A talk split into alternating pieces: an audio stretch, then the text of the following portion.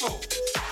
We dance to learn those lessons as our story continues to unfold. I'll be our word.